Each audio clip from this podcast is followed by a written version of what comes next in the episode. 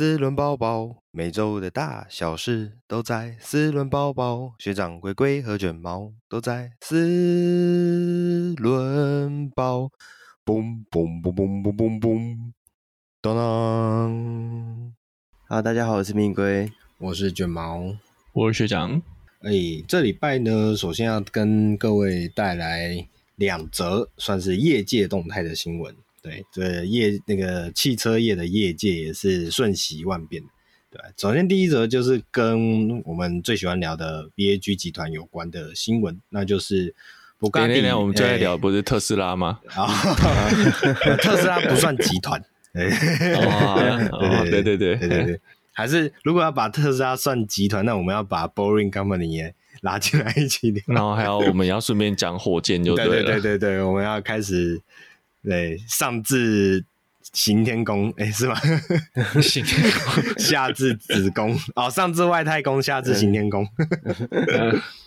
对，特斯拉不是算宗教集团吗？宗教集团，比这个对会不会被查水表啊？对，没关系，现在解封了，现在现在微解封，宗教活动微解封，特粉们可以把车子开出来，一起跳舞。用欧一门跳舞啊，这样真的太敏感了。好，我们赶快把话题拉回来。对，第一则就是布加迪与电动车厂 Remac 合作合组公司。那这个 Remac 其实之前也有跟大家聊到了，算是一家呃，我记得是克罗埃西亚，是不是？对，克罗埃西亚的电动超跑的制造公司。对，那。这一则消息是根据保时捷公布的啦，就是呃，他们将合组一间叫做 Bugatti Rimac 的呃这间新的公合资公司。那这间公司的总部预计会设置在克罗埃西亚的首都呃扎格雷布。对，那简单来讲就是呃。地缘关系大概就是跟这个 Rimac 这一家公司有关系。那预计是在今年第四季成立，Rimac 会持有百分之五十五的股权，然后呃，执行长也会由 Rimac 的创办人 Mate Rimac 呃上任。对，那保时捷的部分会持有剩余的百分之四十五的股权。那另外一个重点就是在于说，呃，等于 Bugatti 的股权的掌控权啊，其实会落到。保时捷的手上，因为之前其实是在整个 VAG 集团。那这样子来看的话，哎、其实之前一直就有传闻啊，VAG 集团里面一直都是有福斯派跟呃 Porsche 派这两个算是主力的，呃，那个叫什么战队战队的小分派的那种感觉。对，所以这样子看起来，呃，现在很多比较偏高级。高级品牌形象比较高级的那些品牌，慢慢都被 Porsche 呃拉在手上。像之前有聊过的，呃，包含我记得是 Bentley 嘛，Bentley 不是被奥迪拉走吗？哦，Bentley 被奥迪拉走，可是我记得奥迪跟 Porsche 派也是比较啊，对，比较，比较靠拢的。呃，印象中啦，对啊，这是有点我的汽车界的呃甘味人生那种感觉。本土剧，但是因为 remake 又有二十四 percent 的股权在保时捷手上哦，对对，对，所以其实讲真的，这个新公司整个主导权，我想应该都还是在保时捷那边。嗯嗯嗯，是，对，保时捷对这间公司的掌控权会比较大。然后再来就是因为布加迪目前其实是没有听到有电动车的技术的这个主要成分，所以在收购 remake 之后啊。等于会可以进一步的掌握在电动电动超跑这一块的，呃，算是不管是技术也好啊，或是开发能量也好，会比较有所进展。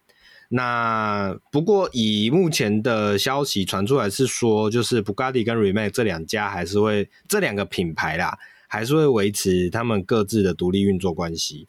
那只之之后再由所谓的 Bugatti Rimac 这一家公司慢慢的推出更多，不管是油电化的产品，或是纯电化的电动化超跑产品，大概是这样子。对，也算是一个业界动态，呃，VAG 集团内的小本土剧。好，再来是聊完了 VAG，我们接下来要聊的是 Mercedes-Benz 集团。呃，Mercedes-Benz 这一则新闻的话是。呃，宾士打算加将 AMG，然后 Maybach 以及 G Class 这三个品牌整合成新的业务集团。对，那这三个子品牌其实。呃，这三个我相信在对车子有兴趣的听众朋友都很清楚啦。AMG 一向就是走所谓的性能化运动款式，然后 Maybach 这就是比较偏向那种顶级型的呃顶级型商务乘乘风的那一种消费者吧，可以这么说。那 G Class 比较特别的是它，我觉得 G Class 还是比较偏所谓的顶级型消费者，但是它同时又有一点。呃，它自己的在越野那一块的技术存在，对，嗯，不过总而言之，这三个品牌都是比较偏向，嗯、我我认为在不管是你的品牌价值上啊，或是你的产品价值跟产品魅力上，都是比较偏上，呃，高一层档次的这种感觉。对，那宾士集团这次宣布未来将这三个子品牌的业务合并起来的话。呃，希望可以达到的效果是能够提高生产力以及盈利能力。不过，我是觉得还蛮特别的啊，因为这三个子品牌虽然他们的目标、他们的 TA 都是比较高一个档次的消费群，但是你说这三个子品牌的产品要有什么样的互相呃，在所谓的共用化或者什么模组化之下，能有什么样对？生产力以及盈利能力有提高，我这个是持我自己是持比较保留的态度。我觉得比较像是做做账而已。哦，是是是是是，因为因为你想论车型的话，对啊，G Class 本身也有 MG 的系列，嗯、也有 Maybach 的系列，是那 G Class 也有 Maybach，有有有，是哎有吗？有吗？有还是还是没有？我忘记了，我不确定。总之，嗯，对，总总之。嗯、呃，啊，不是，是 Brabus 啊，哦、那个那个 Brabus 有出也有，但是不是量，就是不是大量生产的。所以那那我觉得对，因为我觉得比较特殊是这三个品牌其实都是根据原生 Benz 的车系去做特化，是，所以你说它合起来，呃，然后又保持各自的品牌，讲真的，好像又没有什么太大的差别。嗯，除非他说它合起来，然后它变成一个。统一的什么 AMG 迈巴，然后就不出不出这个各自的系列了。嗯，哦、嗯嗯。可是好像又不是这样，感觉它还是维持现行的产品线系统。对啊，所以这就蛮奇怪的。嘿，对啊，对啊，对啊。所以我觉得只是做账了，我个人觉得。呃，有可能你在台湾要买都是找中华宾士嘛。是，对，因为戴姆勒的部分呢、啊，就是那个戴姆勒集团，其实也有提到说，就是虽然要采取所谓的统一管理，但是三个品牌都还是会保持他们的独立性。然后，所以这样子听起来，我觉得。诶，像学长刚刚讲的那个部分，算是一个蛮有可能性的啦，就是一个产，应该说是旗下品牌的一个账务上的调整，这种可能性其实不低，对啊，嗯，好，那总之我们可以再看，如果有后续消息的话，再来去观察一下有没有比较明确的的部分资讯，对，好的，接下来要聊的是。其实这一台之前我们有聊过，就是 Lotus 的最后一台燃油跑车 Emira。对，那之前跟大家聊 Emira 的时候，那时候其实是只有公布，我记得是呃车头照，然后车尾照，然后也没有，也不是很完整的呃照片，它就是那种诶、打黑底的，所以其实看不太到很多具体的细节。不过也终于这一台车算是正式的来跟大家见面，对，就是。Lotus 已经正式的去发布了这一台 Amira 这台车。那这一台车在外观的部分呢、啊，其实就跟我们先前聊的状况还蛮像的，就是呃，它真的还蛮像那部卡通里面的那个龙的感觉，《寻龙高手》里面的那一条龙的那种感觉。对整个的车头灯的部分，就是跟我们之前聊的就一样，就是它的那种眼睛算是比较呃长条形，然后在短车头的，哎、欸，其实它车头车尾都还算蛮短的，可以算是那种轴距也很短，对，轴距也很短，所以整体来说就是呃蛮像 Lotus 给我们观念中那种小跑车的那一种风格，对，然后在。整个车身线条的部分呢、啊，它的车顶线条往后拉，往后拉的时候很急剧的下降，拉成一个整体车型很低扁的风格。哎、欸，其实我我个人感觉它不知道有点像小法拉利。有一点，就那个那个这一台就很不像 Lotus，嗯嗯，我我这样讲讲白讲这台，我觉得看这台车外观不像 Lotus，嗯，内装更不像 Lotus，哦，是是是，太奢华了，太奢华，对，内装的部分空空间空间也不像 Lotus，因为其实他有找那个 Jason Button，就之前 F1 的赛车手去算是他影片去试开嘛，但不是在那个 Goodwood 的。Festival of Speed 上面去，它是前面有个影片，嗯、那你就看 Jason Button 一百八十几公分坐进去也很轻松诶，嗯，那进出很轻松，而且里面感觉空间很宽敞，跟以前我们一百八十几公分的人坐进 Lotus 那种要有要要用塞满的那种，对对对对，那种感觉 差很多，是是是，对，哎，不过如果这样讲的话，学长你对 Lotus 原本的车型的，你说描视觉感上的描述。你的差异点能不能稍微提一下？我个人会觉得原本的 Lotus 比较像是它是一台骨架车，嗯，然后它皮只是贴上去那种非常骨感的感觉啊，是。好，但是这一台 Emira 也有一点点小用。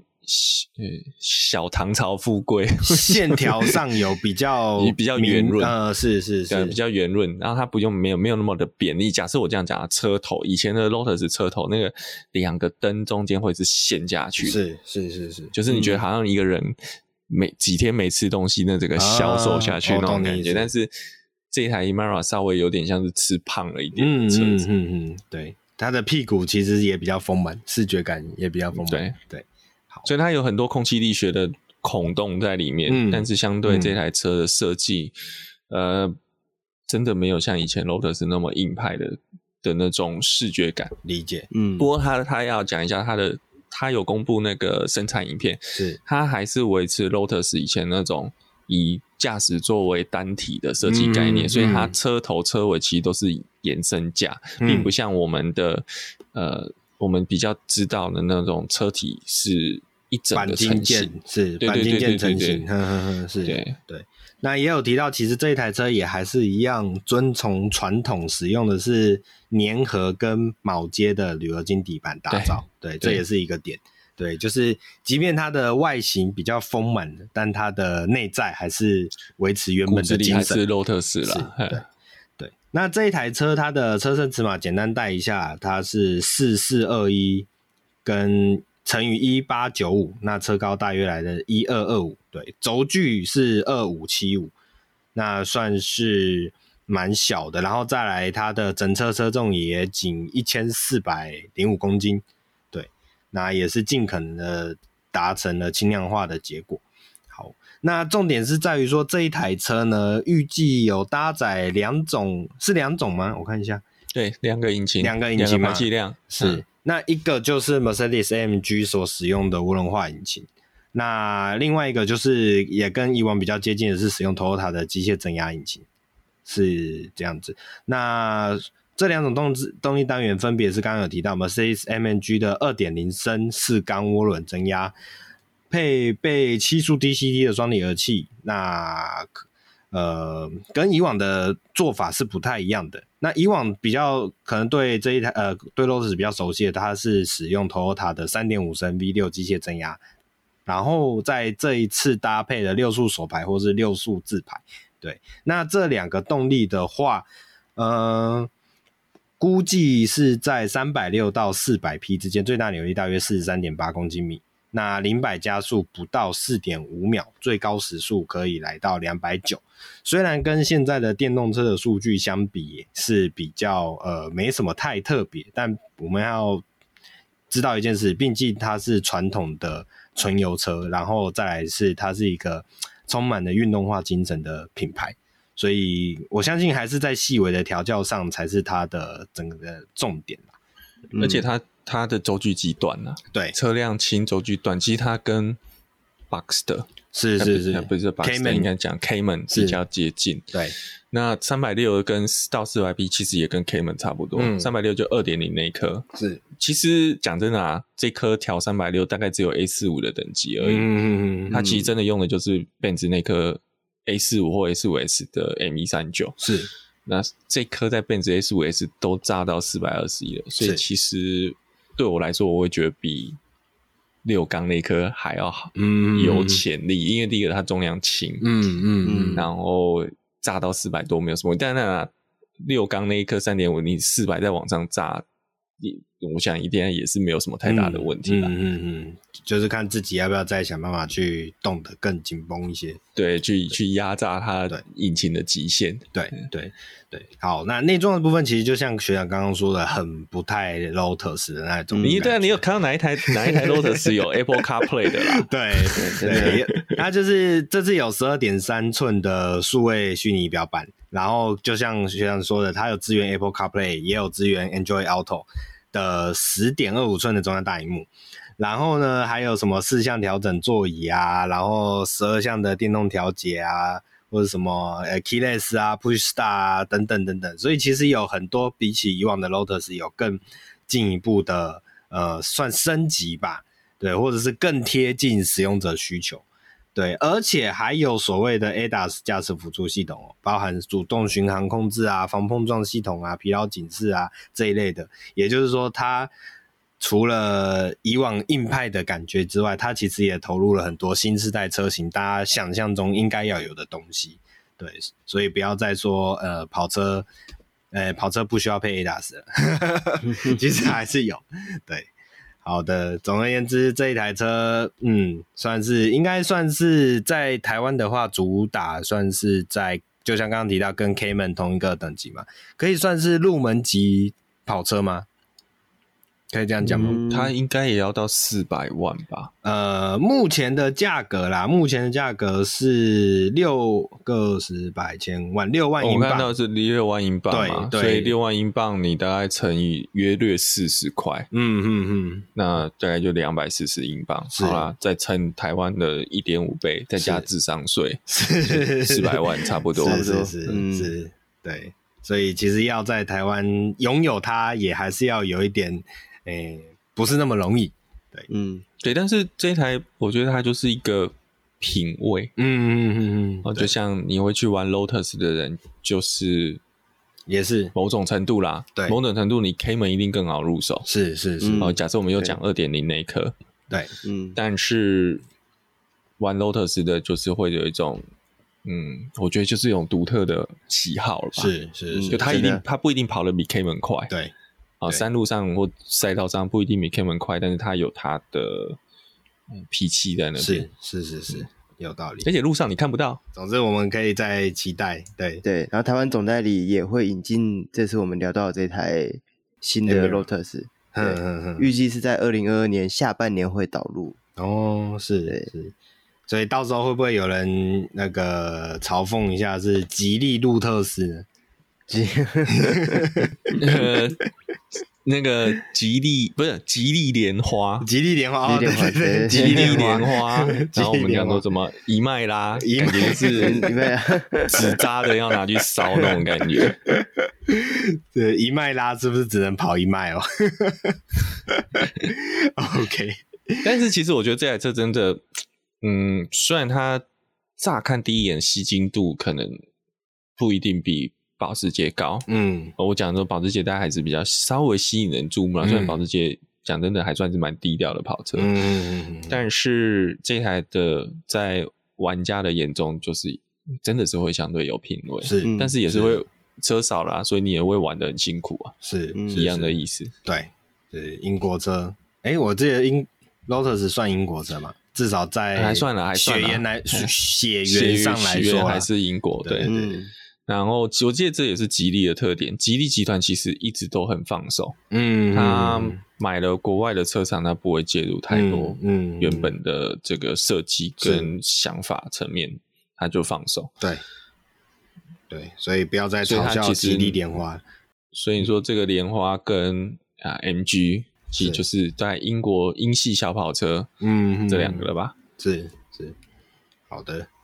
好，接下来下一台我们要聊的是这一次在呃，算是 Goodwood Festival of Speed 这一个算嘉年华活动正式亮相的 BMW Two Series Coupe 后驱的小跑车，终于正式登场啦！之前其实有聊过伪装车啦，但是现在等于也一样是正式亮相。那这边顺便预告一下，就是我们本周的大本周五的节目，我们会跟大家聊一下这个 Goodwood Festival of Speed，算是一个蛮特别的活动，或蛮特别的嘉年华活动。嗯、对我们呃有兴趣的朋友，记得这次周末也不算周末，对啦，礼拜五周末再跟上我们的脚步，一起来听听我们介绍解说。对，好，那我们聊回来这一次发表的 BMW Two Series Coupe，那算是庆幸不幸中的大幸吗？还是值得庆幸的？就是终于没有大鼻孔了。对，对，这样有没有增加学长对对对这一台的好感度以及先入手的机会？嗯，让我会对他比较好感是他有四川哦，是是是，我讲的是。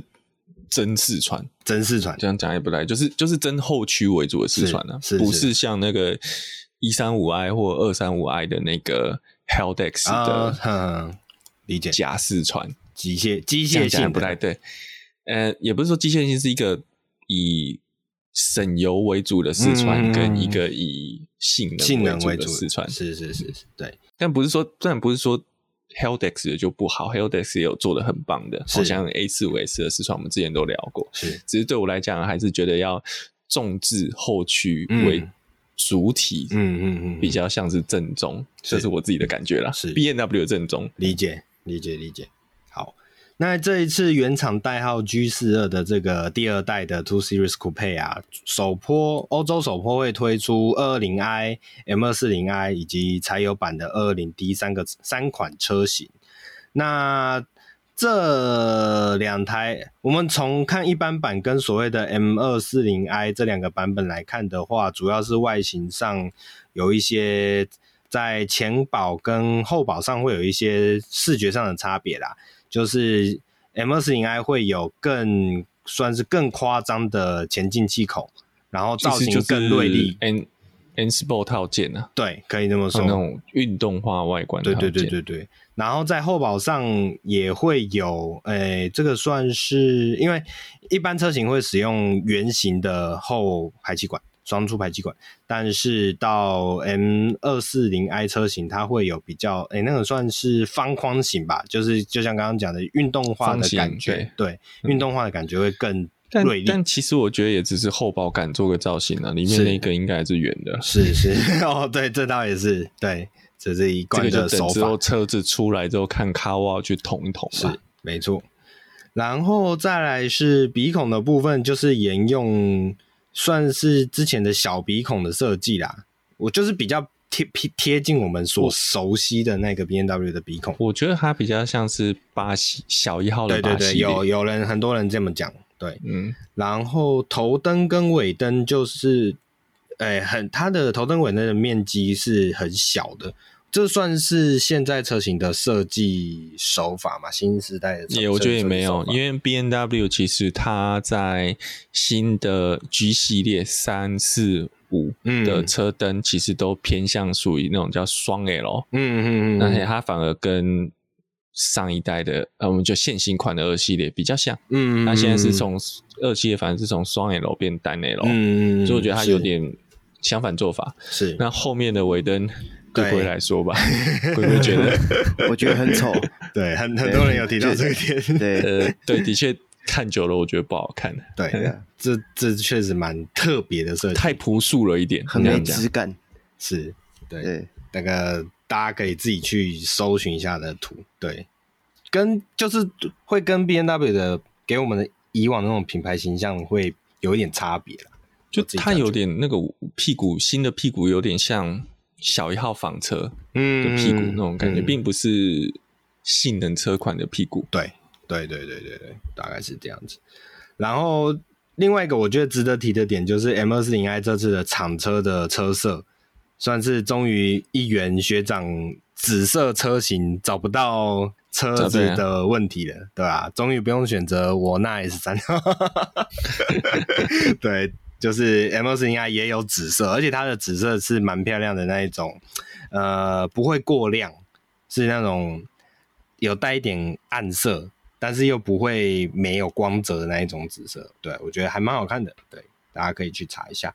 好，所以这一这个第二代的 Two Series Coupe 啊，其实轴距比起上一代增加了将近五十一毫米那车高又是更降低了二十八 millimeter，所以整体来说等于是更长，但是更低趴。那视觉上等于是刚讲的啦，侵略性跟运动性的感觉有更进一步的呃凸显出来。然后呢，我觉得有个特点是，我不确定是不是一般版也有，就是它的鼻孔上面的呃那个算是什么呃条热条，其实是可以关闭的。现在是有些蛮多车型有这样做这样的设计啦，就是主动式关闭，可以在、哦、对对对。对，可以在车速我记得是车速高的时候可以把它关起来，让它去对。整流嘛，对不对？让气流可以跑得更顺畅。不过那个在 B N W 要比较高阶的车款，像它的像三系列三一八、嗯。三二零就没有，嗯嗯嗯是动力它就是呃二二零应该是三缸啦，嗯。我我不确定，但是我猜应该是三缸，嗯。然后那个三二四零 i 应该就是 B 五八，嗯。单涡轮双涡流那一颗，嗯，所以那天我在跟龟龟聊说，如果他这次的新的 M2，到时候如果是用 S 五八就好玩了。嗯嗯，因为 S 五八在四系列上面，M 四 Competition 上面有炸到五百一十匹。嗯嗯嗯，那如果这台车会上这颗引擎可以上到新的 M two 上面，那是非常暴力的车型。嗯，因为现在现行款 S 五五好像是四百四百二，是不是啊？四百四的样子。嗯，我跟你讲，我讲原厂数字了哈。我现在看的话，就是如果是看汽油版本的话，二二零 i 是用二点零升四缸的那一颗，所以马力是一百八十四匹，然后扭力三十点六。然后 M 二四零 i 的话，使用的是三点零升直列六缸的那一颗，那最大马力可以有三百七十四匹，然后扭力五十一公斤米。那都配置八速八速的 Steptronic 手指排，然后 M 二四零 i 会配备一样是 Steptronic，可是它是有算是运动化调教过的 Steptronic Sport 版本的变速箱，对，所以等于说以它基本版也还是比学长刚预期的再更大颗一点，可以这么说吗？嗯。然后我现在要改电脑都不好改了，呃，对，对，可能要换电脑了。对对对，嗯、那也要有电脑可以换，因为我觉得可以的、啊。可是因为你你其实还要呃车子上的其他电器系统的互相搭配的这个问题，所以单纯要换，我觉得也不是那么。不会，我我觉得以 B N W 这么大量的改装市场需求，嗯应该出来速度会很快。了解，好的，就你只要钱够多，砸下去都会有。好。可以，不会像 Volvo 的是，你要砸还找不到，没没 没有人的脸可以给你砸。哎，我另外一个特别觉得特别的点就是柴油版的二二零 D，它搭载了二点零升的柴油涡轮引擎，但是有还有四十八 V 的轻油电辅助，所以它是只有柴油版有四十八伏的辅助系统吗？这样看起来，这好像跟我以往。理解的不太一样，有可有可能，嗯嗯，有这个毕竟还是刚发布而已，还没有正式啊正式发表，是是是，了解，对啊，好，总而言之，这一台算是一台蛮蛮运动化的小，算跑轿跑车嘛，可以这样讲吗？叫做跑车不算，不算，因为它只有啊，好了，它有二点五，二点二层。二乘二加二点二二乘以零点五座，那个真的后座太难坐了，是塞不进去。是是是是，好，那就是双座小跑车这样子。嗯，好的好的好，那我们在期待它正式进来台湾以后，我再来跟大家做更进一步的解说。好的，下一台是我自己觉得还蛮帅的，就是 Kia 全新发表的 Sportage 大改款。终于是正式出现。那其实论 Sportage 这一台车啊，呃，上一代在台湾其实就有卖，但是我们也知道，奇亚森奈美其实一直以来它的呃之前啦，之前奇亚森奈美的动作其实不算多。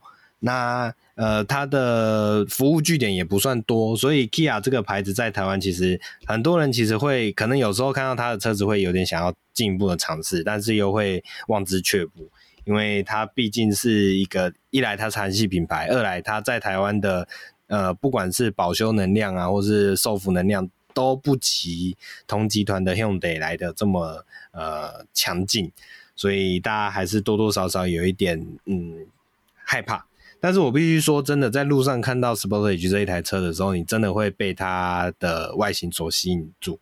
对，那这次的全新第五代的 Sportage，呃，全新第五代 Sportage 又更比起以往有着更创新的突破。在这一次 Sportage 的部分呢、啊，之前 Kia 所使用的那个 Upside United 的这个虎鼻，他们说的那个老虎鼻子的那个设计语汇。在这一台车上面，仅有微微的将那个线条保留，然后整体来说，它使用了两个算是回力标型的日行灯，做了很大的吸睛的设计感。然后，呃，再来是整个前方的那个水箱护罩的那个呃口大口。一样是往旁边拉的非常宽，这是算是近几年韩系车的设计主流，就是把整个前方的视觉感拉得很大。那但是在这拉得很大的之余，我觉得 Kia 这一台车高明之处，就比起 Hyundai 之前我们聊过，不管是 Santa Fe 啊，或是新一代的途尚啊，都来得更呃，你会觉得它的线条是更合理的，不会像是用得做。尝试做很铺张、很夸张的那种视觉感，对，所以算是还蛮有，我觉得还蛮得我心的。那车尾的话，则。不使用现在常见的那一种贯贯联式尾灯，那使用比较类似传统型的尾灯。那比较一个特点是，它的后方玻璃其实视觉上是比较小的，它把整个车身色的部分往上拉得很高，但是整体营造起来的那种视觉感不会让你觉得很笨重，反而是有一种呃沉稳的感觉。然后。车侧的玻璃在尾部的线条上拉的时候，并没有直接跟车尾的玻璃直接做连接，这是我觉得，诶、以往比较少见的设计手法。对，那这个这样子的设计手法，我一时想不太出来它有什么样，呃，在感受上好或不好的地方，但是至少在你第一眼看到的时候，你会觉得是比较新颖的感觉。内装的部分就很，我觉得是很好看哦。就是它虽然一样是所谓的贯联式的大平板，从驾驶座一路贯穿到中控荧幕，但是我觉得在它的两边的那个冷气出风口的那个线条设计上，我觉得是非常成熟的，并不会有人让人家。觉得这种大平板设计的那一种，不管是突兀感也好，或是低俗感也好，或是廉价感也好，其实不会。整体来说，它的设计氛围我觉得还蛮到位。然后一样是使用旋钮式的排挡杆，然后配上了钢琴烤漆的表面，然后呃平整式的按键全部融在里面，所以整体视觉感来讲，在科技感上面呢、还有你的呃。奢豪华感上面呢、啊，我觉得是比起 Hyundai 目前新时代的产品给我的感觉再更进一步、进一步一些。对，那这一台车的话，预计会搭载一点六升的涡轮汽油以及以及二点零升的涡轮柴油引擎两种动力，然后分别一样是有所谓的七速双离合啊、六速手排啊以及八速自排的变速箱设定。对，然后也预计会有油电混合动力以及插电式混合动力的车型推出，不过目前的具体消息还不太多啦，大概就是只有先有这些露出。对，那我觉得我真的觉得必须真的觉得说，Kia 的车子真的是越来越好看。对，那除此之外，两位有没有什么别的想法？还是它就是 Kia 的修旅车？所以我对，它就是 Kia。好吧，好吧，对，我觉得有朝一日，如果我真的倒戈了，我会再向大家来好好的介绍一下。其实我觉得 Kia 真的是在台湾很可惜啦，对，他不然他在美国其实卖的还不错。嗯嗯嗯，美国有资料是 Hyundai 跟 Kia 哪一个比较强劲一点吗？还是也也不一定？差不多，差不多耶。是，我觉得感觉 Kia 比较多诶，感觉啊。嗯，我我觉得可能跟我们看到的影片有关系。嗯，因为 Kia 的那个 Stinger 那台车的影片相对多很多。是是，这是这是我这边啦。是是是，了解了解。好的，那总而言之，这一台如果之后有机会引进台湾的话，我们后续的更多讯息会再跟大家聊。我忽然想到。Kia 的代言是不是 LeBron James 啊？对，呃，啊对啊，我记得是有一有我我印象中就是一个篮球明星呐。那时候广告其实我印象蛮深刻，但是不是 LeBron James 我没有很确定，因为我对篮球其实没有很熟。呃，应应该是我不确定他今年的代言还是不是，但之前对之前 Kia 很很久之前的广告，一六年到二零年应该 Kia 的代言是 LeBron James，是是是，对我对那个广告印象蛮深刻的，好像是什么。走自己的路还是什么？跟随自己的脚步什么的？就 LeBron James 就 今年没打进总冠军赛。是是是是。好，接下来要跟大家聊的是，哎、这个应该比较学长跟龟龟比较有共鸣的，就是 Volkswagen 的 Golf R Variant 终于发表了。就是你想要当个热血爸爸的话，你可以选择这一台呃 Golf 的旅行旅行车，但是它是 R 的版本。对，好。那这一台其实就是因为 Golf R 八代 R 已经以及 Golf 的 Variant，其实我们之前聊过很多次了，对，所以这边我们其实就不太赘述啦。就是两位有没有想要直接针对这一台车提出什么补充或是想法？哎、欸，我觉得它有这个甩尾模式，算是蛮新颖的，是甩尾的旅行车这样子。对啊，就是它是一台四驱的旅行车，然后还可以。甩尾，嗯，我我其实很期待它到时候的影片出来，就是会是什么样子。是是啊，因为这还算给好给满了。对对对，就完全没有偷任何东西。不过我在想，旅行车甩起来会不会整个动态感跟小车又不太一样？嗯，重点是那个大屁股，嗯，屁股的重量多很多，所以后轴的选那个弹簧应该要。撑得住的话，应该会加硬不少。嗯嗯嗯嗯嗯嗯。不过它本来如果是所谓叫 performance package 的话，嗯、那我相信它的 它的弹簧也是蛮硬的啦。嗯嗯是是。哎、欸，那甩尾的部分，如果我后轴的重量比较重，会是甩的更明显吗？还是其实不太一定？嗯、这个我不不知道，因为其实。之前我们有聊 Golf 的甩尾跟 A 四五 S 的甩尾，它并不是真的让后轮的驱动力大于前轮。嗯，它的重点是用左右轮速差去让轮胎打滑。哦，是这种方式去用离合器把它夹出来。是是是，离合器跟刹车。是，所以它并不是真的用所有动力把它灌到后轮，然后就甩出来。嗯，嗯，了解。啊，讲真的，旅行车甩尾。呃，这我相信 Benz 也做得出来。嗯，对。我讲 Benz 后驱车款，像呃 CS Day、嗯、或是我们三的 Touring，嗯嗯，应该都甩得起来。是是，好，好，那这一台有机会进来台湾吗？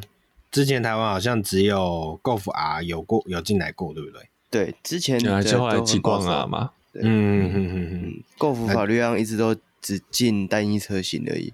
呃，是是是是，那就也许我有人可以，我觉得有难度诶，因为会上打 R 啊。哦，对对，嗯对，如果进到 R 款，那应该还是会进 Variant 那个那个市场，大概在一百一百多万左右。嗯嗯，那应该我猜会低于一百二吧，因为它超过一百二就等于跟 S D Wagon 互尬。嗯嗯嗯，没有，我讲的是标准的对。R 呃，Golf Variant 不是 R，是是是，因为它如果进达到一百二十几万，然后它马力动力整个又输 ST Wagon 的那个什么 SLS 版本，嗯嗯嗯、那讲真的不好卖，嗯嗯嗯，然后可是他又又再继续卖贵一点啊，然后进了 R 版，好了，进了 R 版之后就价钱可能又比 RT-on 贵，是，嘿，是是，反正就是叫好不叫座的啦，对，然后想买的说，说不定高管们有自己的想法，那就进，对，是是是。好 OK，那没关系，我们就再等等看后面的消息。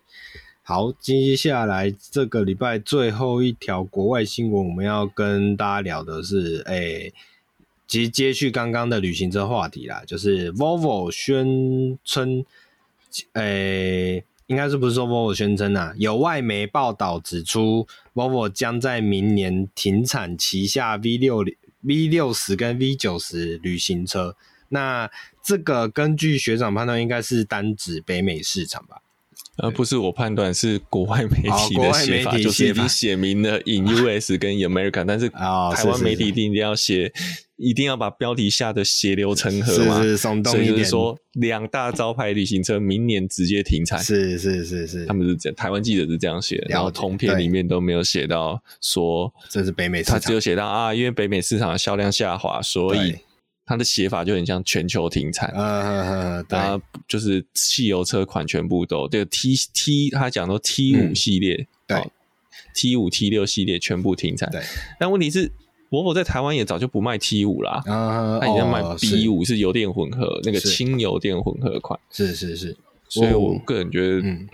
这个记者就是 血流成河。对，我补充一下内文中的数据啦，就是根据报道，Volvo 上半年在美国的销售数据啊，累积销量达六万三千五百呃六万三千七百五十四台，但是呢，大部分都是所谓的 SUV 或是所谓的 Cross 的车型，跨界车车型。对，那其实我们之前就有聊过，Volvo 的跨界车型其实就是所谓的 Cross Country。那这个 Cross Country 等于就是它并不是纯种的 SUV，但是它也不是呃要怎么讲，它是算是有既有车型，比如说 V 六十 CC 啊、V 九十 CC 的这种旅行车车型，把它架高的版本。对，嗯，所以呃，其中提到的是，我记得有一个数据比较。哦，这里，呃，二零一七年到二零二零年间，美国的 Volvo 销售数据之中，V 九十售仅售出一千四百五十啊，不好意思，一千四百五十三辆，对，但是呃，同样是旗舰的 XC 九十的 SUV 这台车销量则是来到了个十百千万十三万两千六百一十六台，对，所以这个相比之下，你会觉得将近是。二十哎，不是不是二十，不好意思，一百倍啊，是吧？一百倍，对，确实这个数量比较下来是很多，没有错了，对。但是就像学长刚刚讲的，这并不是全球市场的一个全球市场战略，对，它比较像是针对北美当地的销售状况做的调整，对。就像之前我们有聊过，呃，Golf 在北美市场也不打算继续卖一般的 Golf 车型。就是只卖 GTI 跟 R 车型，嗯、类似这样子。其实其实台湾也没有 V 九零啊，台湾现在新车只有 V 九十 CC，哦，V 九零已经已经停了。两一年多，快两年了吧？哦、是、哦，然后 V 六十没有进 V 六十 CC，嗯，我讲新车系、嗯、上一代那个 P 三底盘的有，嗯嗯，新一代十八底盘的 V 六十 CC 也没有进来，啊，问题就是会这两个有上上下打的问题，对，台湾市场没有那么多。然后其实前之前有提到，Volvo 其实它百分之七十八多的产量其实全部都是 SUV 了，嗯，其实它也真的就是 SUV 厂，它。轿车跟旅行车虽然车系都还是有，嗯、但销量是没有上来。是是是，对。那另外一个我觉得也可以提一下，就是 Volvo 预计今年它上半年的销售，一直好像之前我们自己在聊的时候聊，Volvo 上半年销售数字是大概今年三十八万辆嘛，嗯，一月到一月到六月，嗯。特斯拉已经追上来了。嗯嗯，嗯，特斯拉预计第二季期望可以上看二十二十万辆，那它第一季又卖了十七万辆，所以其实它加起来也有三十六、三十七万辆的上半年的销售量。是、嗯，嗯嗯、所以其实特斯拉已经全球，然后特斯拉的车系又更少，是是，哦，那它预计全球可以，我觉得今年你要说可能要超过 Volvo，诶，有机会，嗯嗯，那可能会很接近，嗯。嗯，对对吧？总而言之，其实我们聊的这一则新闻啊，其实我觉得代表几个点啊，这一来这也不单纯只是 Volvo 的问题。对啊，就是北美市场的市场口味就是这样子，就包含之前 Focus，、哦、呃，四代的 Focus 刚出的时候，美国也是宣布不会卖一般版本的 Focus，而是卖 Active 版本。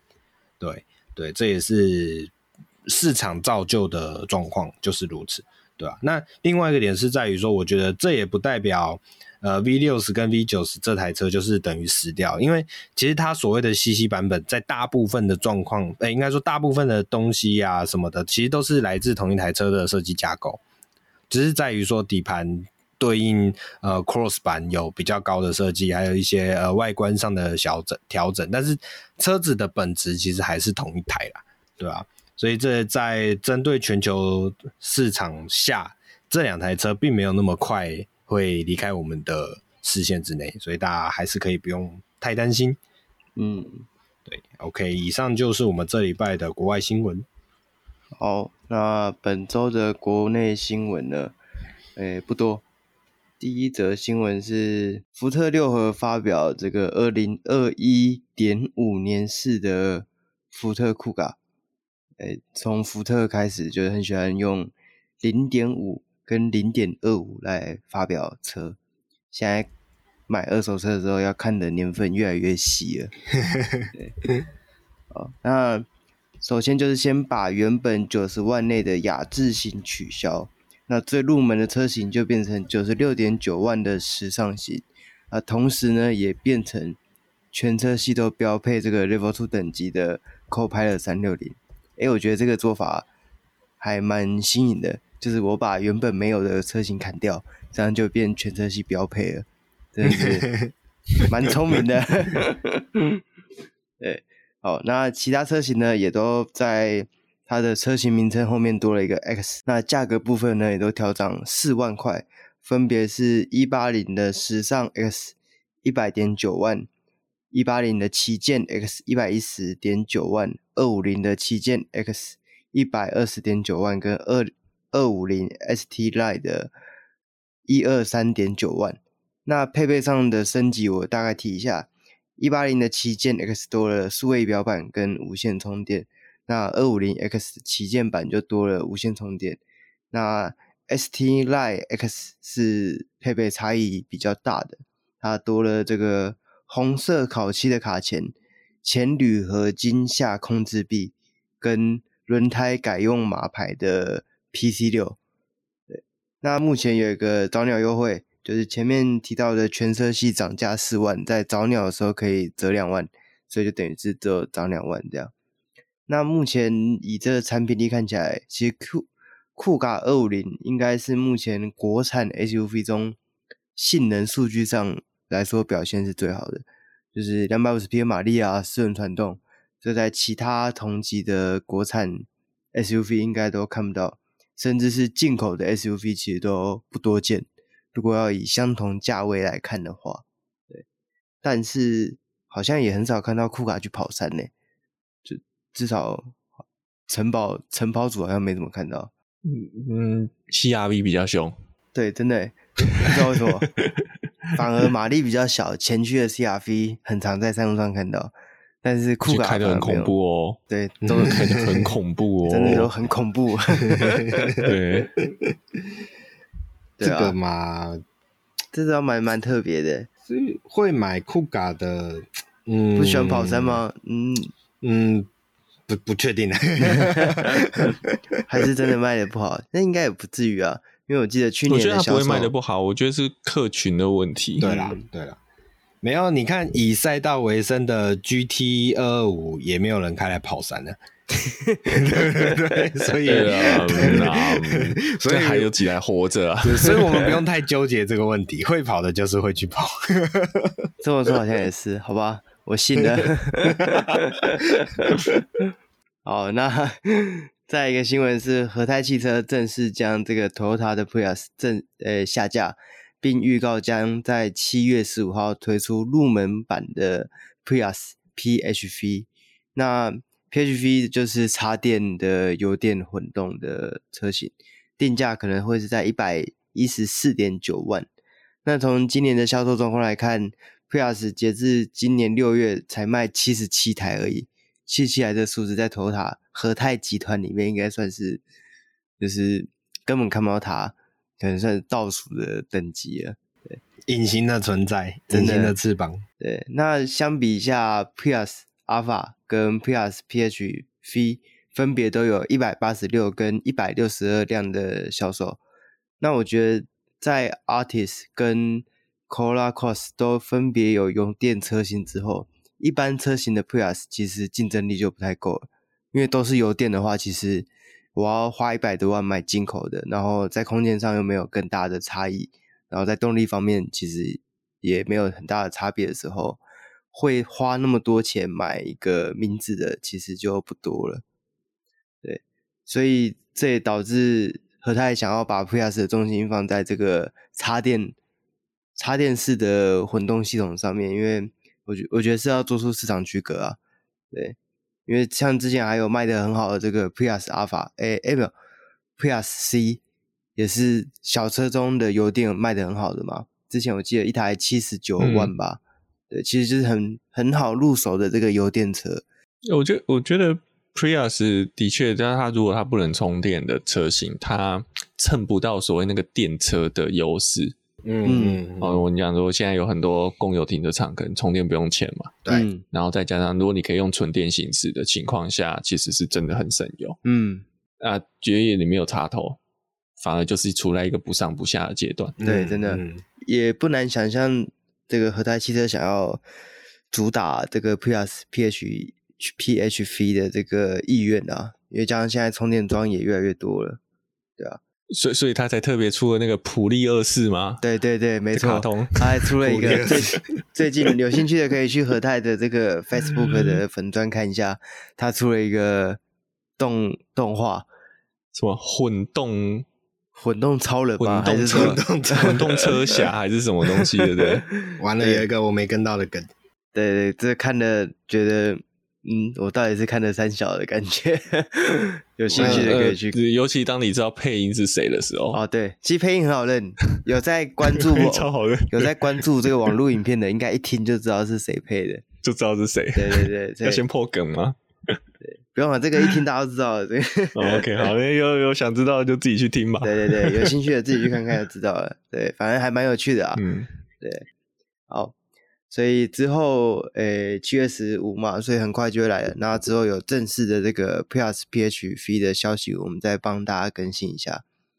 好，那本周的新闻就到这边结束了。那喜欢我的朋友记得按赞、订阅、分享。那 Apple Podcast 记得帮我们留个言、评个分。那我们下礼拜再见，拜拜，拜拜，拜拜。